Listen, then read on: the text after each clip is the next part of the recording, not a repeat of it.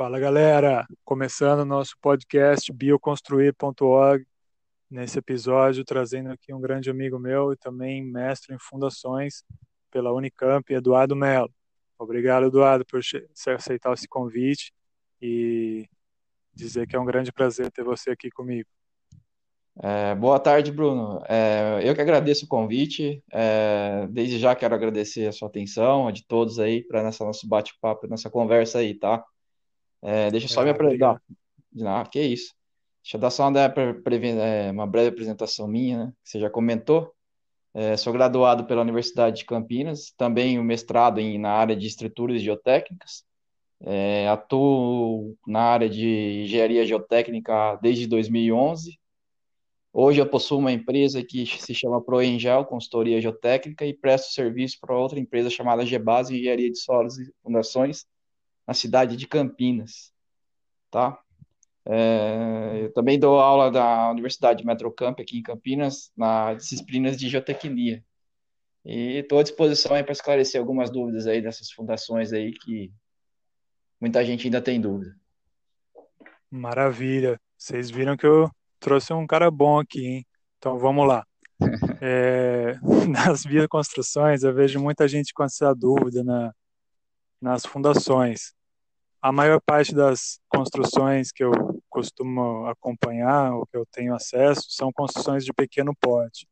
Não são nada perto de um prédio, coisas que você está acostumado. Então, tendo isso em, em vista, eu queria pedir para você algumas algumas considerações sobre quais seriam os primeiros passos para a pessoa começar a construir em relação à fundação. Por exemplo, ela tem lá o seu projeto, tem o terreno. Qual seria a primeira coisa que ela deve fazer em relação às fundações?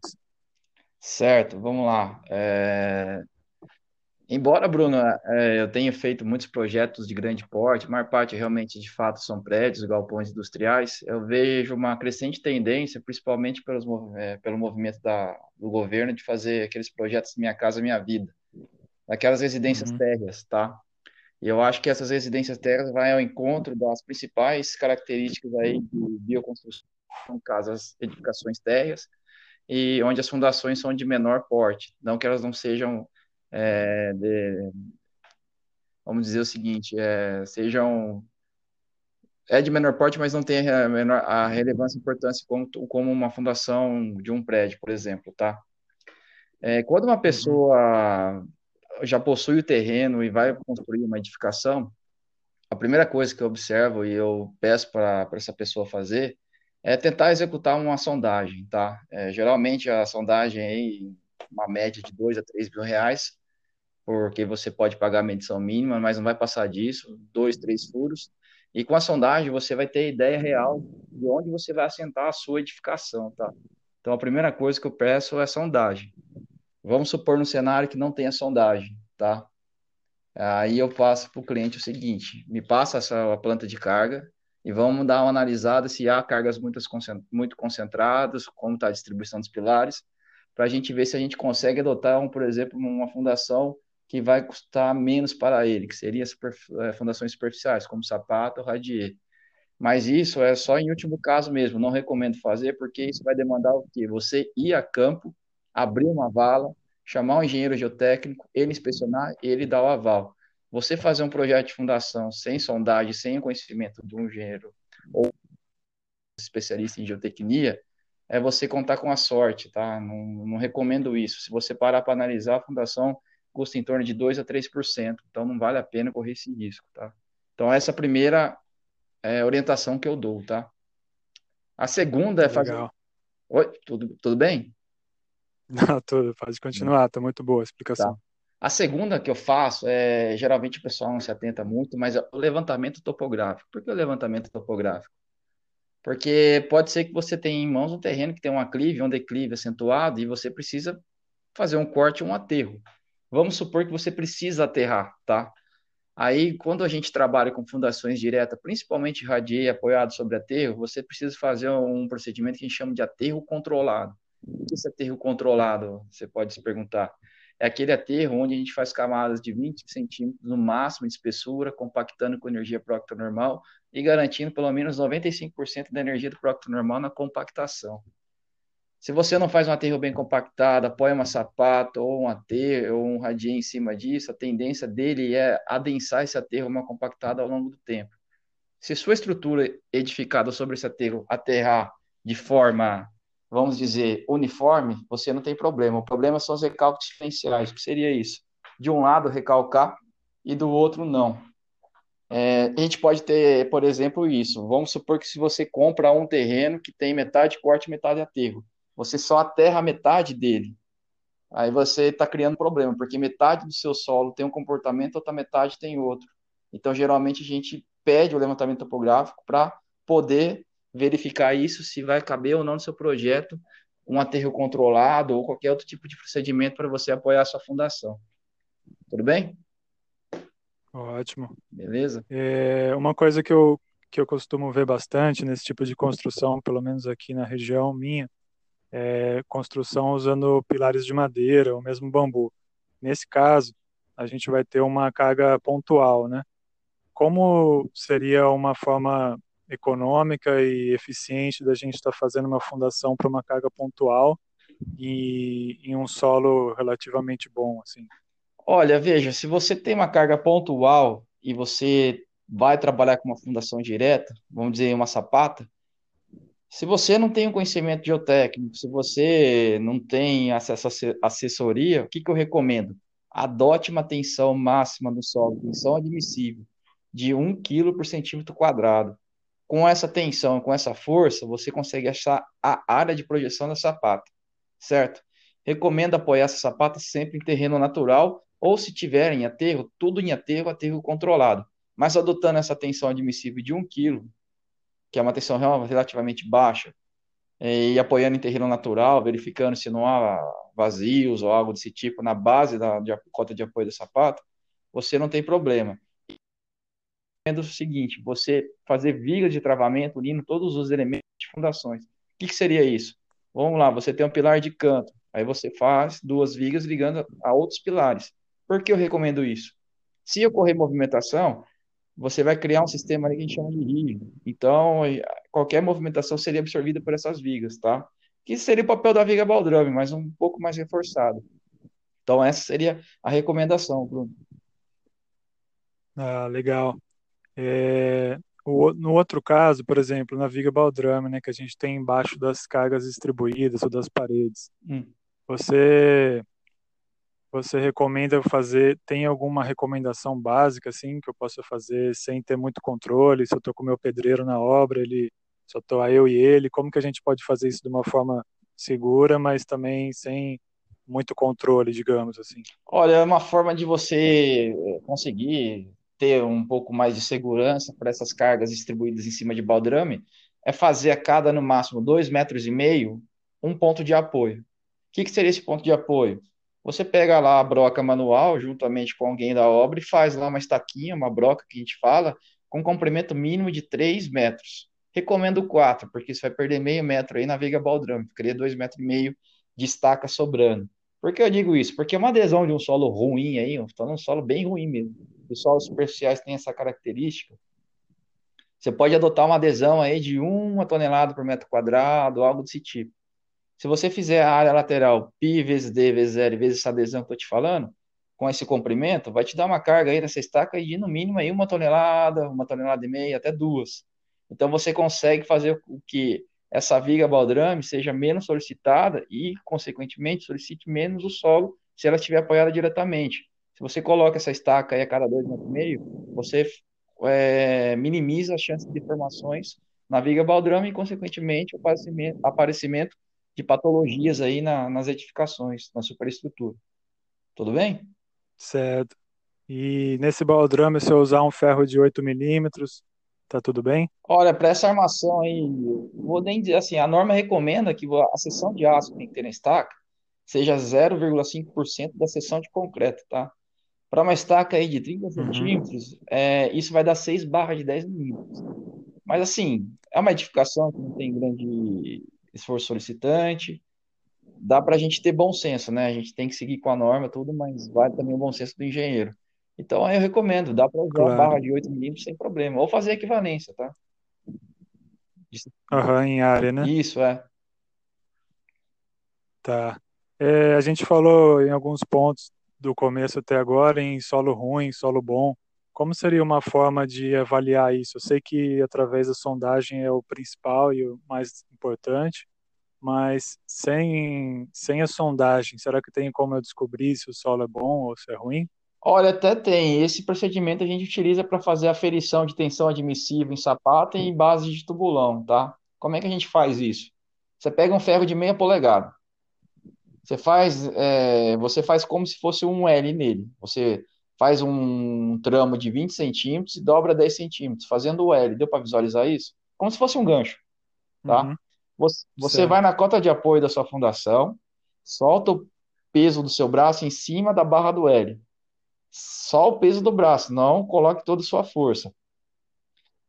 Aí, pessoal, só o Só o braço, braço, hein? o seu peso próprio, tá? Se essa barra descer, vamos supor, 2 centímetros ou afundar, é um indicativo que você não pode utilizar a fundação profunda, tá? Fundação profunda não, desculpa, fundação direta, seria sapatos ou radier. Se essa barra, se essa Certo. barra afundar menos de um centímetro, você pode até utilizar a fundação direta aí, é, que, com aquela tensão que eu te falei de um quilo por centímetro quadrado, que geralmente não tem problema, tá? Se ocorrer de afundar e você quer fazer essa fundação ainda direta, o que que eu recomendo, que eu já fiz também? Você remove no mínimo 80 centímetros do solo, tá? Remove ele, coloque uma compacta, compacta Brita 2 ou Brita 3 com saco mecânico, algo, algo desse tipo, bem na base da escavação, e sobe recompactando o solo que você removeu a cada 10 centímetros com saco mecânico. Isso vai fazer com que você crie uma base de resistência para essa tensão de um quilo, tá? Dá para fazer também. Só que o problema dessa remoção, às vezes, se você tem uma área muito grande, o custo de remover e recompactar é muito maior do que você fazer, por exemplo, uma estaca lá pontualmente, tá? Uhum, certo. Já suponhamos que eu fiz minha sondagem. O que que vai falar se esse, esse, se o meu solo é bom ou se o meu solo não é tão bom assim? Tá. Primeira coisa que você tem que identificar é o tipo de solo. Se eu tiver nesse solo aterro, descrito com entulho, ou argila, turfa, com matéria orgânica, em hipótese alguma você pode fazer fundação direta. Teria que passar para uma fundação profunda, ou seja, estaca. Olha primeiro esse, esse, esse detalhe na sondagem. Segundo detalhe, o número SPT, o valor dele. A tensão admissível que eu costumo utilizar nos meus projetos, eu pego fazendo que tipo de conta? O valor do NSPT na cota de apoio da base da sapata ou radier, do tubulão, dividido por 5, tá? Por exemplo, vamos supor que eu tenho um SPT aí de 5. 5 dividido por 5 dá 1 kg por centímetro quadrado. Se eu tenho um SPT de 10, 10 dividido por 5, 2 kg por centímetro quadrado. Eu limito isso até 4 kg por centímetro quadrado. Por exemplo, se eu tiver um SPT de 40, 40 dividido por 5, 8. Eu não vou utilizar 8 kg por centímetro quadrado de tensão admissível. Vou utilizar no máximo 4. E também verificar se abaixo da cota de apoio da sapato, o NSPT, o valor de resistência do solo, se mantém constante. Ele não pode diminuir, ele tem que manter constante ou aumentar. Não adianta nada eu ter, por exemplo, SPT 30 na cota de apoio e embaixo ter SPT 5, 10, 8. Porque o bulbo de pressão da sapata vai aplicar o esforço nessa camada de solo compressivo, mole, e, consequentemente, sua fundação vai recalcar. Tudo bem? Uhum. Sim, tá ótimo. Então, quando eu apoio ali minha, a minha carga da estrutura no, na sapata, não quer dizer que logo abaixo da onde ela está apoiada que conta. Eu tenho que considerar os próximos três Na metros, é verdade? Que desse Isso. bulbo, Na verdade, você considera desse... três vezes o lado menor da sua dimensão da fundação direta. Vamos supor que seu sapato seja 2 por Ah, 3. Você pega a menor dimensão 2, 3 vezes 2, 6. Você tem que olhar mais ou menos até 6 metros de profundidade, tá? é É, bastante coisa. bastante. É, e se eu tiver um terreno que tem água, o nível de água dele está bem, tá bem próximo do terreno natural, está alto. O que que eu, o que que eu posso fazer? Olha, geralmente o nível do lençol freático ele, ele é mais. é, a gente discute mais por uma questão executiva, né? você não consegue, por exemplo, abrir sapatas com grandes volumes de escavação sem que o, o entorno da sapata desbarranque, né? Então, esse é o problema de ter o lençol freático. Um problema que eu tive na, no Guarujá, numas casas térreas, até que recentemente fui contratado para fazer, é que lá o pessoal queria fazer radier numa área bem próximo do, bem próximo da praia mesmo. Embora casas, as casas seriam térreas, é, para você ter ideia, a, a, metragem quadrada das casas era de 45, era irrisório, sabe? O, o tanto de peso no radier. Lá tinha um problema de variação do uhum. nível do lençol freático. Por quê? Porque em marés altas, o lençol freático subia, atingia o radier e quando baixava, descia. Esse vai e vem do lençol freático, ele conduzia a um grau de saturação é, maior na base do solo, na base do, do radier. Isso causava muita movimentação porque o solo ele, ele começava a se comportar de maneira não uniforme. Então, o que eu recomendo, quando você tem regiões onde tem lençol freático constante, não vejo problema, tá? O problema é quando você tem muita variação e essa base de apoio do solo que está apoiando essa pata, ele sofre grande influência e você não pode, por exemplo, pôr uma fundação direta. Sim. Então, só para relembrar aí quem está ouvindo, fundação direta é sapata Isso. ou radier. Exato. Certo? Beleza. E nessa sua trajetória com fundações, que tendo em conta mais as de pequeno porte, né? Quais são os maiores erros assim que você costuma ver em campo? O que que você alertaria para as pessoas assim? Ah, tá. O maior erro disparado em casas térreas ou projetos de menor porte é erro de locação na obra. Porque geralmente o pessoal, ele, nesse tipo de obra, tende a economizar o máximo possível, ou até mesmo não economizar, mas não ter uma assessoria que indique os profissionais que devem trabalhar em conjunto para levar aquela obra numa forma correta ou com maior grau de qualidade possível. Então, geralmente, nessas obras, a gente não tem uma equipe de topografia onde loque os pilares. A partir do momento que você não loca os pilares, é, você não tem uma alocação correta das fundações, seja estaca ou sapata. Uma vez que depois está executada a fundação, aí descobre que há uma excentricidade em relação àquela fundação e o pilar, você tem um grande problema ali, porque você tem um acréscimo de esforço devido ao momento, que tem que ser combatido por vigas ou algo desse tipo, ou até mesmo uma nova fundação. Então, eu já peguei casos onde foi preciso desprezar a fundação direta ou que já foi executado para executar a nova correta, entende? Então, para eu vejo que esse é o pior, Sim. maior problema que eu vejo nessas fundações aí de estruturas de menor porte, tá? É... A questão da locação, então a pessoa pensa que vai economizar, né? Mas acaba tendo um prejuízo Isso. Eu às vezes converso com o pessoal de obra, eles falam que cobrar pênalti e locar a obra, o presidente da empresa deveria ir, porque é a, é a parte mais importante da, da obra, tá? Entendeu? É, o segundo é. problema que eu vejo é, são os materiais utilizados, que geralmente o pessoal vira o concreto na obra. Não é que não é possível virar e não pode, você pode, desde que faça corretamente por exemplo, para você fazer um concreto aí para pôr uma sapata, numa estaca virada na obra, você não pode simplesmente é, virar o concreto no solo, porque há uma absorção de água do concreto pelo solo. Você tem que fazer aquela plataforma metálica ou trado de madeira. É algo possível para você garantir a qualidade daquele, daquele material, tá? Eu peguei um caso, por exemplo, de uma casa aqui no condomínio fechado, um condomínio até de, de casas de médio padrão, onde o pessoal virou concreto na obra, o concreto da, da sapata era para 20 MPa, quando fez o ensaio de, de resistência deu 10 MPa. Você pode se perguntar, por que fez o ensaio e não fez o concreto usinado? O pessoal só foi fazer o ensaio depois que começou a recalcar pilar, então eles descobriram que tinha algum problema estrutural e foi verificar que isso era na fundação, no concreto da fundação, tá? Para você ver. Então, Nossa. peço Pode fazer, gente. Tem pedreiros aí que faz concreto muito melhor do que o concreto usinado, tá? Eu já peguei concreto usinado também que me deu um valor de resistência abaixo do especificado. Isso pode ocorrer. Só fazer da maneira correta. Não vejo problema. É, tá? Maravilha. Bom, acho que deu para a gente conversar, abranger vários temas, assim. Então, para a gente tentar ir finalizando, Então vamos fazer uma recapitulação. Então o primeiro ponto que a pessoa deve fazer é buscar uma sondagem, depois com o projeto dela, um engenheiro estrutural ou alguém que possa fornecer uma planta de cargas para que o engenheiro de fundações ou responsável pela fundação possa saber com que cargas ele está trabalhando, dimensione a fundação. Isso.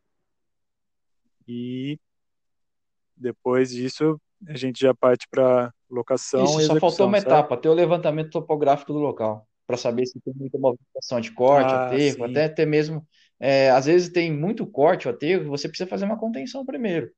Aí depois, se você fizer a Claro. fundação dessa contenção, pode ser que ela tenha interferência com a fundação da estrutura. Então uma coisa é atrelada à outra, tá? Então foi bom ter É. recapitulado, que eu já tinha esquecido. Então é sondagem, Isso, terraplenagem, levantamento de cargas e correto, dimensionamento de fundação. Exatamente, isso mesmo. Isso? Ah, maravilha. Cara, obrigado por ter aceitado a conversa, eu gostei muito. Você trouxe muito valor aqui pra gente que escutou. E vamos supor que eu estou ouvindo e eu quero contratar o seu serviço. Como eu consigo te encontrar? Quais são os contatos Olha, eu posso deixar meu e-mail aqui é, da minha empresa, é, que é eduardo@proengel.com.br. O Proengel é P-R-O-E-N-G-E-O, Proengel, tá? Ou através do meu telefone, meu contato pessoal, eu Aham. fico até à disposição caso queira tirar dúvidas de fundação, porque eu gosto realmente de transmitir conhecimento, tá? Essa ideia de você ficar somente com você esse conhecimento tende a atrasar a engenharia. Então, meu contato é isso. É, seria o certeza. 19, tá? Que é de Campinas. É 993 20 12 12. Nossa, cuida- agora segura o WhatsApp aí que Não tem problema, na medida do eu força, hein? vou respondendo, tá? Beleza? Maravilha, então. Então é isso, pessoal. Acho que po- por hoje é só. A gente agradece quem ouviu até aqui e vamos nos despedindo e até a Beleza, próxima. muito Grande obrigado. Eu que agradeço. Tudo de bom.